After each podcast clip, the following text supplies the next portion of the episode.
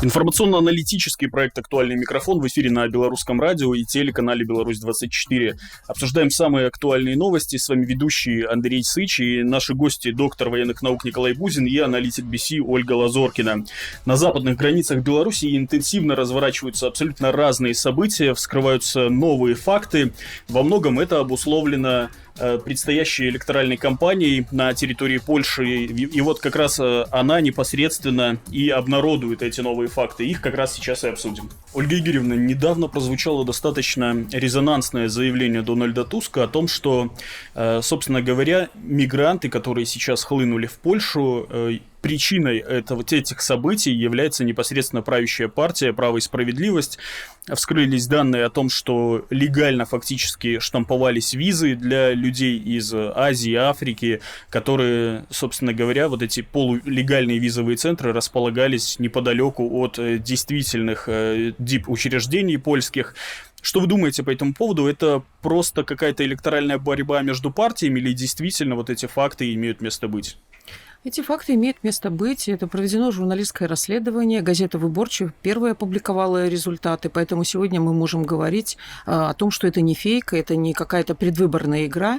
А, уволен замминистра иностранных дел Польши а, господин Вавжик, и э, сейчас идет расследование. Причем идет не журналистское расследование отнюдь, а специальных структур, которые занимаются антикоррупционными схемами в том числе.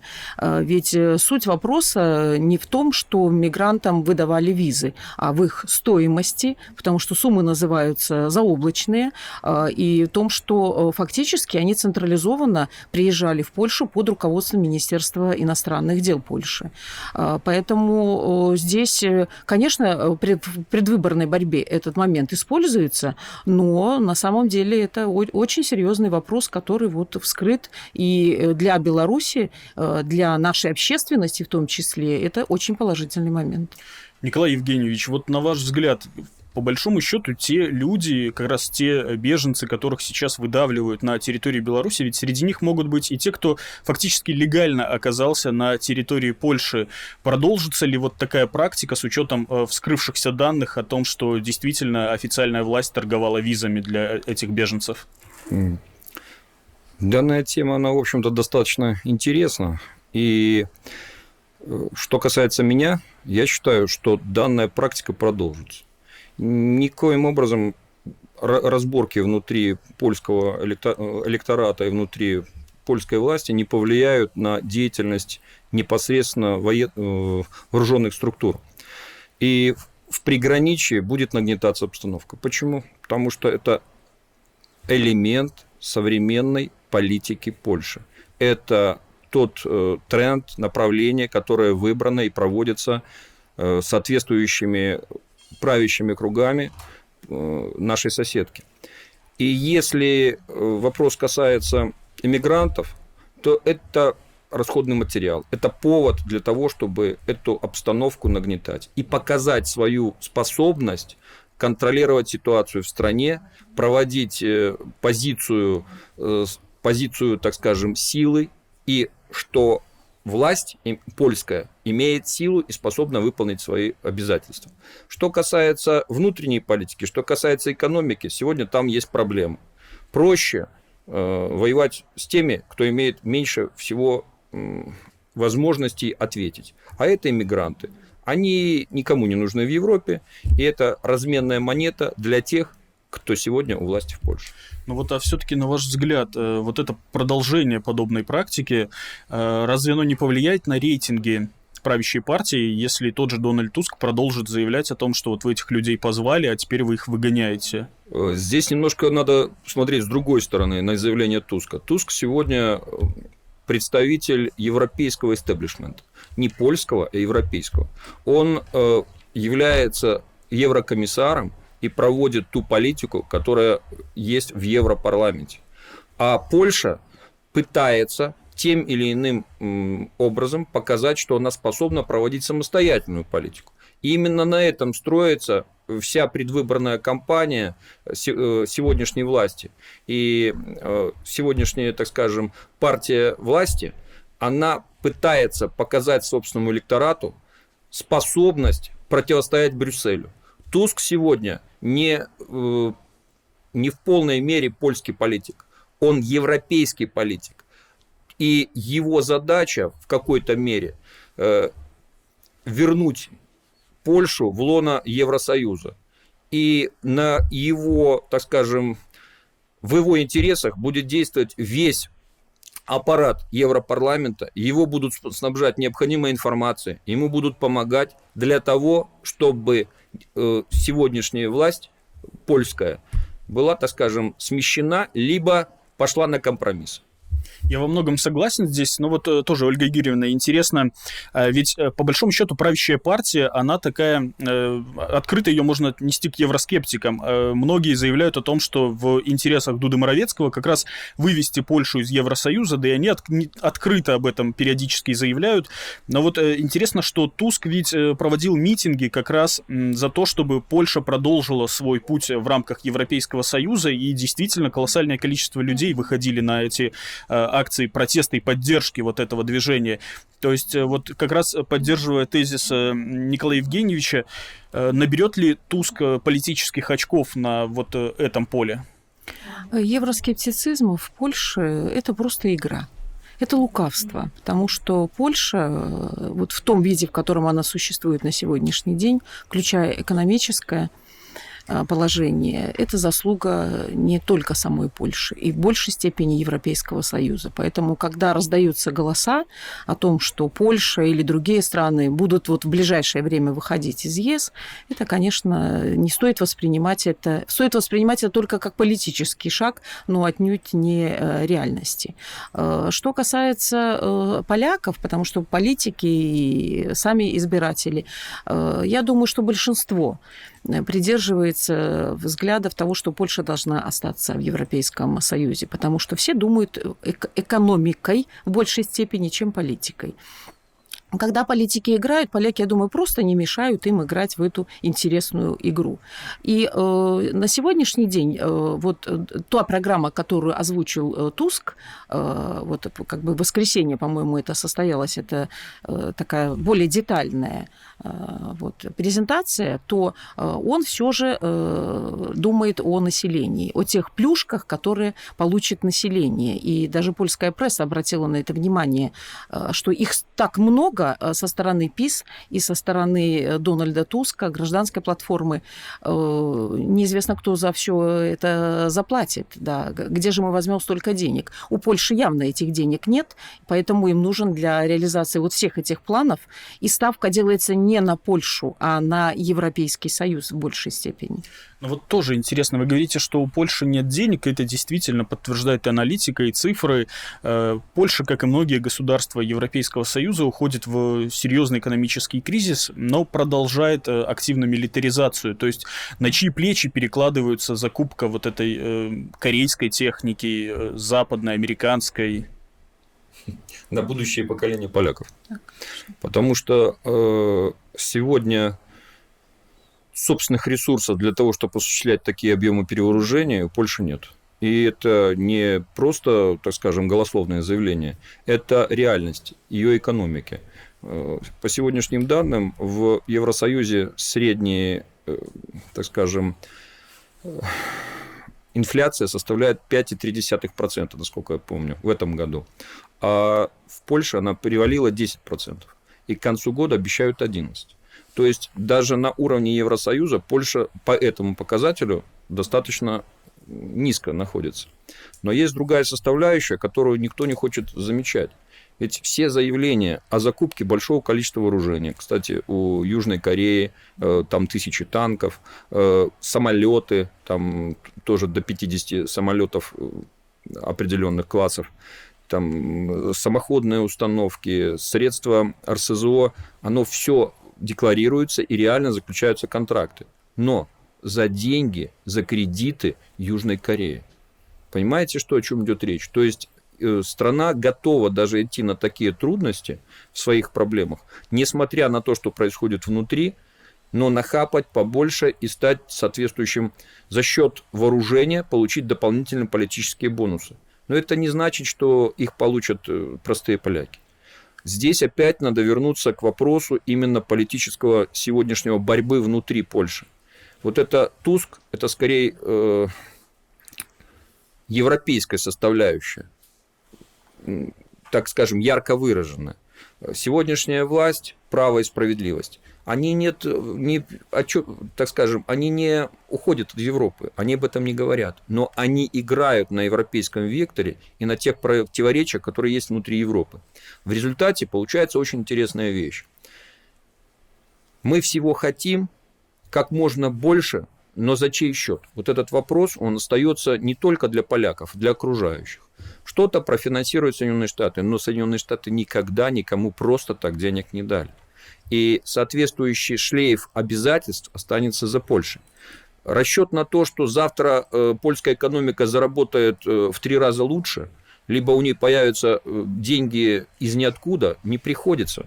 Потому что Польша многие годы жила за счет того, что была мостом между Востоком и Западом. И очень хорошо играла именно эту роль, ролевую функцию, и на этом делала деньги.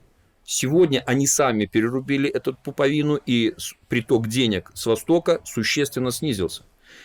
И надежды на восстановление экономики, на прорывы в экономической сфере несостоятельны. Сегодня она, Польша хотела бы быть драйвером экономическим, но она не может переплюнуть Германию, что бы она там не пыталась. Она не может переплюнуть Францию. Но хотелки, они серьезные. И здесь идут политические игры. Вот так как. Ну вот относительно этих политических игр как раз одно из э, заявлений по милитаризации это 300 тысяч штыков в польской армии. Но абсолютно закономерный вопрос. Если э, перевооружаются в кредит, закупают технику и так далее, на что планируют содержать этих людей? Ведь ежегодно э, это огромное количество зарплат, дотаций, жилье, обмундирование и так далее.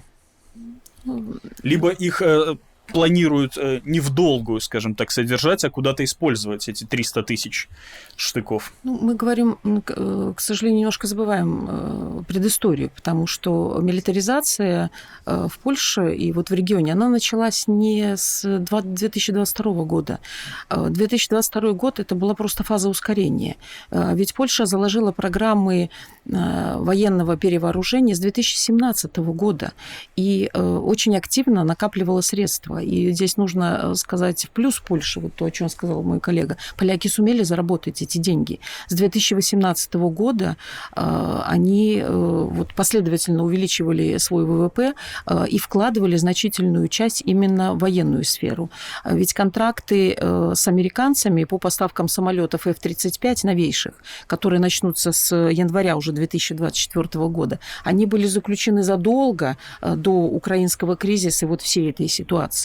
Но на сегодняшний день я абсолютно согласна с коллегой, польская экономика, она вступает в фазу перенапряжения, потому что то, что было заложено с 2017 и рассчитывалось на 2030-40-е годы, на длительный период, сегодня вступило вот в такую фазу ускорения, э, и Польше действительно нужно брать кредиты, причем они скрытые, э, нигде не разглашается, что Польша берет эти кредиты.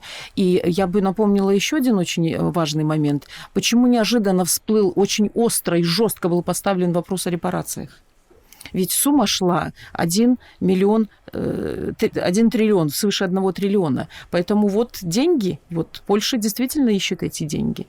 Ну вот как раз тоже интересно по поводу этого одного триллиона а, евро угу. э, репараций. Ведь э, отношения между Польшей и Германией, они входят в достаточно серьезное напряжение. И как раз из-за этих претензий, и в целом из-за миграционного кризиса. Вот постоянно идут э, новости о том, что Германия вводит усиленный контроль на границе с Польшей, несмотря на действия вот шенгенской зоны и как бы вроде бы и отсутствие пограничной территории. Вот вот, Николай Евгеньевич, на ваш взгляд, к, к чему это противостояние э, официальной Варшавы с Берлином может привести? Потому что э, поводов для этого противостояния на мой взгляд, практически с каждым месяцем становится больше. Вот в Варшаве находят эти точки напряженности. Вот именно вы правильно сказали, что именно Варшава находит точки напряженности. Обратите внимание на политику Германии. Она очень сдержана и надо отдать должное корректно при том условии, что если уж брать историческую так параллель проводить, то именно немецкие земли сегодня являются частью Польши, которые были переданы после э, Великой Отечественной войны. И об этом почему-то поляки не хотят говорить. Но они Но... называют их возвращенными, то есть они считают их своей ну, территорией. Вы знаете, историки могут повернуть куда хочешь, какую угодно сторону составляющую, но это реальность. И немцы не хотят, не говорят, во всяком случае, о пересмотре границ после Великой Отечественной войны. Они этого не заявляют. Об этом говорит Польша. И обратите внимание еще, Польша, она не только к Германии приводит свои, так скажем, претензии. Есть претензии и к Литве, есть претензии и к Беларуси, есть претензии и к чехам там чуть-чуть и так далее. То есть э, страна, которая, в общем-то, со всеми потихонечку имеет какие-то претензии. Э, насколько это хорошо? Наверное, не очень соседи должны жить мирно. Об этом говорили не один раз. И если немецкий капитал, а мне приходилось немножко, так скажем, разбираться с Германией, с Германией и с Польшей взаимоотношения, э, приграничье это, в общем-то, работает в интересах Германии и Польши. И основной капитал поступал именно оттуда. И, в общем-то, если Германия решит перекрыть и эту, так скажем, э, реку финансовую, то у Польши возникнут еще большие причины. Технологически Германия вы, значительно выше имеет возможности, чем Польша. Польша, она специфическая страна э, со своими амбициями, но они зачастую ничем не, при, не подкреплены. Сегодня у нее появился исторический шанс, по-другому это нельзя назвать, э, поднять свой политический эм, статус в Европе. И она любыми силами пытается его реализовать. В том числе Э, не оглядываясь на сегодняшнюю, на завтрашнюю ситуацию, а живя сегодняшним днем. Возможно, мне понравилась фраза вот эта перегретая экономика. Она на самом деле перегретая, перенапряженная. И в ближайшее время, если не появятся другие источники, а в ближайшей перспективе их, в общем-то, не видно, э, Соединенные Штаты потоком денег не дадут. И сегодняшняя обстановка в Соединенных Штатах показывает проблему. И если они сейчас еще вопрос с Китаем перережут пуповину, которая многие годы их кормила, в том числе э, Россию уже перерезали, то Польша может пойти в рецессию. Это, возможно, вариант развития обстановки. Но что касается вот этих политических заявлений, нам, мне больше нравится позиция Германии в этом плане. Да, что-то случилось. Да, мы были, имели проблемы. Сегодня давайте их забудем, и вообще не забудем, но не будем бредить эту составляющую, будем жить и развиваться. Пока Польша этого не хочет. То есть э, нам не стоит ожидать появления карты немца на тех территориях, которые были возвращены Польше? Скорее всего, нет. Это будет более мягко и более продуманно. По одной простой причине, что экономический статус Германии значительно выше, чем польский. И привлекателен, в том числе для поляков, которые проживают на э, ранее немецких территориях. Ну вот э, Николай Евгеньевич э, говорит о том, что у Польши большие претензии практически ко всем государствам, которые ее окружают. В то же время мы видели, э, буквально несколько дней назад состоялся саммит инициативы трех морей, на которых э, Украина была признана уже ассоциированным членом этой организации. И там, э, собственно говоря, Дуда достаточно яркие выступления делал относительно того, как они должны всем своим мощным коллективам помогать Украине. В то же время вводят эмбарго на украинское зерно. Собственно говоря, несмотря на вот эти вот пресловутые объятия, которые мы наблюдали в Верховной Верховной Раде.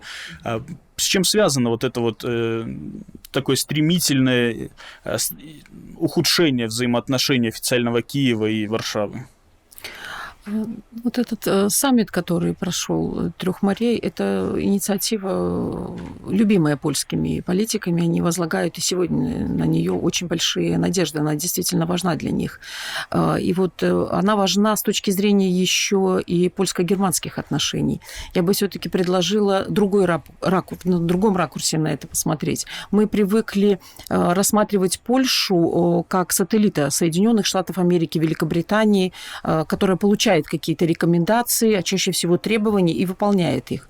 Но вот исторический шанс Польши, как мне кажется, на сегодняшний день, и вот эта цель, которую она выполняет, э, это не получать рекомендации и выполнять их, а да, нет, да, э, не, не раздавать, а выстроить э, занавес между Россией и Европой и закрыть его окончательно. Но это же британский проект, насколько да, я понимаю. Ну, если мы уйдем вот в геополитику, то то, конечно, да. Но э, Британия сама его не реализует. Она его реализует Польша. Я бы здесь говорила э, больше о не о британском таком подходе, а именно о польском. И поэтому он более опасен. Поэтому, когда мы говорим вот о металлизации, плюс еще вот к этой цели, то это очень важно. Ведь польские политики и историки считают основной своей задачей разделить Германию и Россию. Если произойдет объединение этих двух стран, э, их интересов, то для Польши шансов не останется. И так уже, Конечно, было, так уже было в истории. Она будет региональной державой.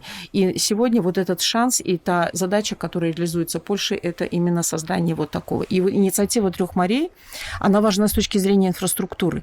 Ведь э, санкции, когда вводились вот этот огромные пакеты, эти не против Беларуси, а против России, э, то они были направлены на то, чтобы отрезать э, от ресурсного обеспечения, э, разделить Россию и Европу. Но ведь нужно создать что-то взамен. И вот инициатива трех морей, она как раз направлена на создание новой инфраструктурной базы. Это будет уже север-юг, для того, чтобы можно было Германию закрыть, вот, на, завязать ее на Польшу. Польша сегодня хочет стать э, основным таким звеном в энергетической безопасности Европы. Да, я тоже с интересом наблюдаю за этим. Дуда Моровецкий достаточно интересное турне устроили по региональным государствам с предложениями провести к ним газопроводы, потому да. что СПГ строится активно, расширяются эти мощности. Э, но интересно на сегодняшний момент наблюдать за тем, кто все-таки останется у власти, продолжится ли эта политика в целом э, в Польше, либо им придется после выборов, которые состоятся 15 октября, заключать с кем-то э, союз для формирования правительства. Николай Евгеньевич, что вы думаете? Вы знаете, политика продолжится. Э, что бы мы там ни говорили, как бы между собой не дрались э, или там не устраивали показные побоища представители польской власти, суть не поменяется. Ведь нам от этого легче не станет. Кто там будет? Моровецкий, э, Туск, Трамп в Польше, неважно. Будет все равно, фамилия не важна. Важна суть происходящих процессов. Польша давно взяла курс на выстраивание, так скажем, собственной э, государственности за счет окружающих. Я всегда сказал так, не зря ее называли гиена Европы. Но ведь это очень такое четкое название. Если посмотреть в исторической ретроспективе до сегодняшнего дня, это страна, которая четко там взяла, тут что-то сумела, а сама она могла, ну что, хорошее сельское хозяйство, ничего не скажешь. Чист, неплохая э, экономика, которую, извините, выстраивал Советский Союз помогал Польше все это делать. Об этом уже все давно забыли. Э, то, что получали энергоносители, это то, тоже все забыто и так далее. Сегодня пытаются создать собственную страну, как будто бы не было истории.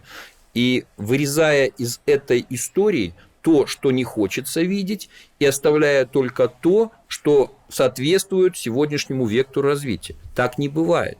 Либо вы воспринимаете полный себя как цельное государство с соответствующими э, взлетами, падениями и сегодняшней реальностью, либо вы выстраиваете виртуальную реальность, в которую хотите верить и убеждаете собственных граждан. В данной ситуации э, выстраивается именно виртуальная реальность, где Польша центр Европы. И об этом пытаются, в общем, и надо дать должное, неплохо получается у польского руководства проводить эту составляющую. Играть на шовинизме, играть на национализме и на польской, и на польской историчности, назовем это так. И сегодня, в общем-то, политические партии, как бы они ни изображали между собой борьбу, единственный вектор, он останется прежним – Польша от можа до можа – основа всей политики. Тех, кто был сегодня, кто будет завтра, получится или не получится, это вопрос, так скажем, времени и тех ресурсов, которыми располагает страна. Ресурсов у Польши немного. И об этом надо четко понимать. Э, так, такие проекты могут делать страны, которые самостоятельны в полной мере. Польша, она не, как называется, не в полной мере самостоятельно, назовем это так. Но, тем не менее, определенные вопросы они умудряются сделать. Допустим, до сих пор они э, пользуются злотом, они не переходят на евро. Они э, решают вопрос э, именно эмигрантский и иммиграционный кризис. Они не принимают иммигрантов, тех количества, которые их заставляет Брюссель. То есть здесь яркий пример того, как мы от Европы берем то, что нам выгодно, это мы берем, то, что нам невыгодно, мы блокируем. То же самое зерновая сделка, которая сегодня, о которой мы уже начинали говорить. Зерно украинское, мы только мы его не к себе не пускаем, пропозим транзитом, и мы поддерживаем те страны, которые этого не допускают. А мы опять, то есть идем в конфронтацию с Евросоюзом. Мы идем в конфронтацию по вопросам, э, связанным с судебной системой. То есть много тех моментов, выигрышных отдать должное для политического руководства, которое показывает э, Польша, которое показывает своему народу, что оно готово якобы защищать национальные интересы даже в, э, в противоборстве с Евросоюзом. И это выигрышная ситуация именно для э, сегодняшнего руководства. Ну вот как раз э, юридическая система и э, медиапространство это как раз э, те э, два таких столпа, на которые постоянно обращают внимание. И в том числе я знаю, что недавно было, по-моему, э, совещание по СЭ э, ОБСЕ э, по этим вопросам, и были в том числе претензии к польскому государству, что с прошлых выборов практически никаких изменений не э, проведено для того, чтобы выборы в итоге были демократичными, потому что в 2014 году, если я не ошибаюсь, ошибаюсь, вообще были беспрецедентные фальсификации. Да, собственно говоря, и к тому, каким образом Дуда стал президентом, у многих возникает большое количество вопросов. А вот что вы думаете по этому поводу? Э, изменится ли ситуация или на этих выборах тоже стоит ждать определенных э, жонглирований, скажем, э, избирательными бюллетенями, учитывая, что по всем опросам правящая партия набирает среди собственных граждан популярности не более 35%, по-моему?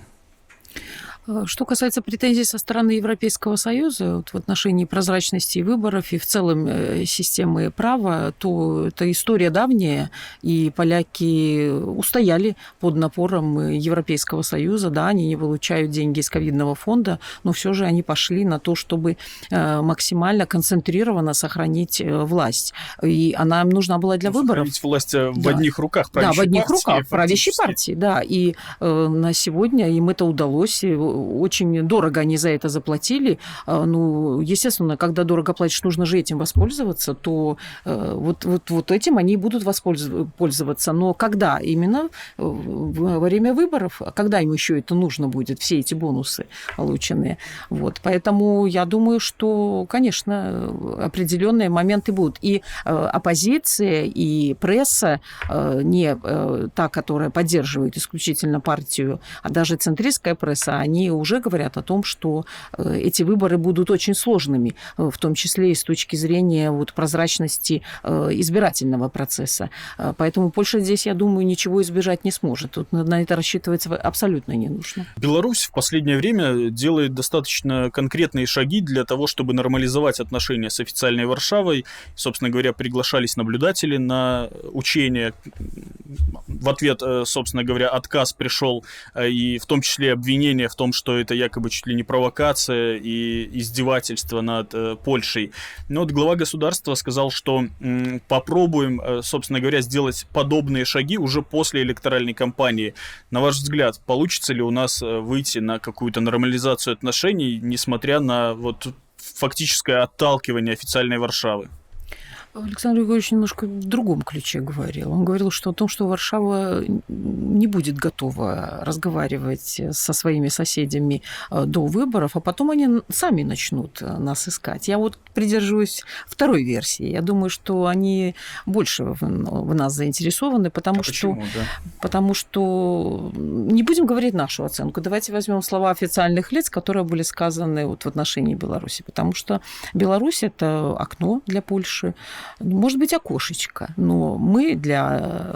Польша для нас окно в Европу, и поляки пока не собираются и закрывать это окно. Об этом сказали официальные лица. Может быть, не такого высокого уровня, мы немножко меньше на это обращаем внимание. А что касается э, нашей готовности, у нас открыты границы. Э, и мы всегда были готовы к э, любым переговорам. Мы не предлагаем полякам дружбу, потому что на сегодняшний день это невозможно. Мы не предлагаем им диалог, потому что это тоже очень сложно. Мы предлагаем им просто разговор, соседский разговор, который необходим, и он через состоится. Забор. Да, да, пускай через забор. Э, когда дети адаптируются к жизни, да, они придумывают всякие препятствия. Ну, мы можем рассматривать это как препятствие. Мы не считаем, что это вот то, что действительно забор, который вот поставит преграду на пути наших отношений. Э, и я думаю, что на определенном этапе это, ну, Александр Григорьевич, во всяком случае, в этом уверен, э, что это, конечно, произойдет, потому что мы находимся слишком близко. И для Польши вот то, что мы попали в референдум, референдум, э, Беларусь упоминается, это тоже юридический прецедент, как мне кажется.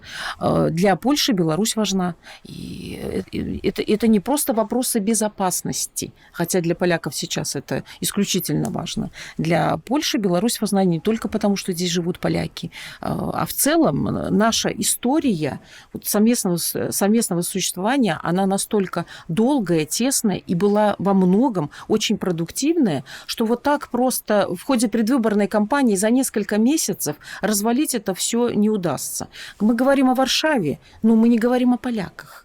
Поэтому Александр Григорьевич, когда обращается, он всегда говорит поляки, а не, а не Варшава. Поэтому я думаю, что речь идет э, еще и по этому вектору. То есть Варшава – это Варшава, это определенная политическая линия. Но есть еще и простые поляки. А простые поляки, я думаю, во многом понимают белорусы. Здесь даже можно вас продолжить именно с точки зрения следующей. Э, то, что у нас отношения были специфические с Польшей на протяжении столетий. Были и взлеты, и падения, но мы всегда находили компромиссы. На мой взгляд, компромисс будут искать тогда, когда разберутся в своих политических ориентирах. А сегодня идет борьба за власть в Польше, и по-другому ничего не скажешь. Когда они разберутся у себя, осмотрятся по сторонам, и начнется меняться риторика. Мы не говорим о том, что нам мы тут на самом деле обниматься завтра будем. Не будет этого. Но экономика требует взаимосвязи. Экономика требует окна на восток. И, шелковый путь, который проходит через нашу территорию, в том числе через территорию Польши, он требует взаимодействия. Хотите получать дивиденды, будьте любезны, разговаривайте. Если вы с кем-то из своих партнеров будете разговаривать с высокомерно или вообще замалчивать, этого пути просто не будет. А сегодня Польша не в тех условиях, чтобы, э, так скажем, бросаться золотыми яйцами, которые несут, несут и представители Востока, в том числе Беларуси. Поэтому все равно не сегодня, так завтра, не завтра, так послезавтра, но диалог будет. Несмотря на то, чтобы кто-то тебе на ушко не шепчет. Не делай этого, не делай то. Разберутся в политических разборках собственных, поменяют, либо оставят власть, это не важно. Но все равно для того, чтобы работала экономика, необходимы связи, необходимы пути, необходимо взаимодействие. Как-то так. Еще я бы добавила еще один очень важный момент, как мне кажется. Ведь Беларусь вложила очень много в региональную инфраструктуру. И почему, собственно, мы должны от этого отказываться? Просто потому, что поляки на сегодняшний день или литовцы этого не хотят. Ну, это их точка зрения. А наша точка зрения, она остается. Я думаю, что она правильная. Спасибо большое за ваше мнение, за то, что нашли возможность принять участие в нашем эфире. Информационно-аналитический проект «Актуальный микрофон» был в эфире на Белорусском радио, телеканале «Беларусь-24». Наши гости – доктор военных наук Николай Бузин и аналитик БСИ Ольга Лазоркина. До свидания, увидимся.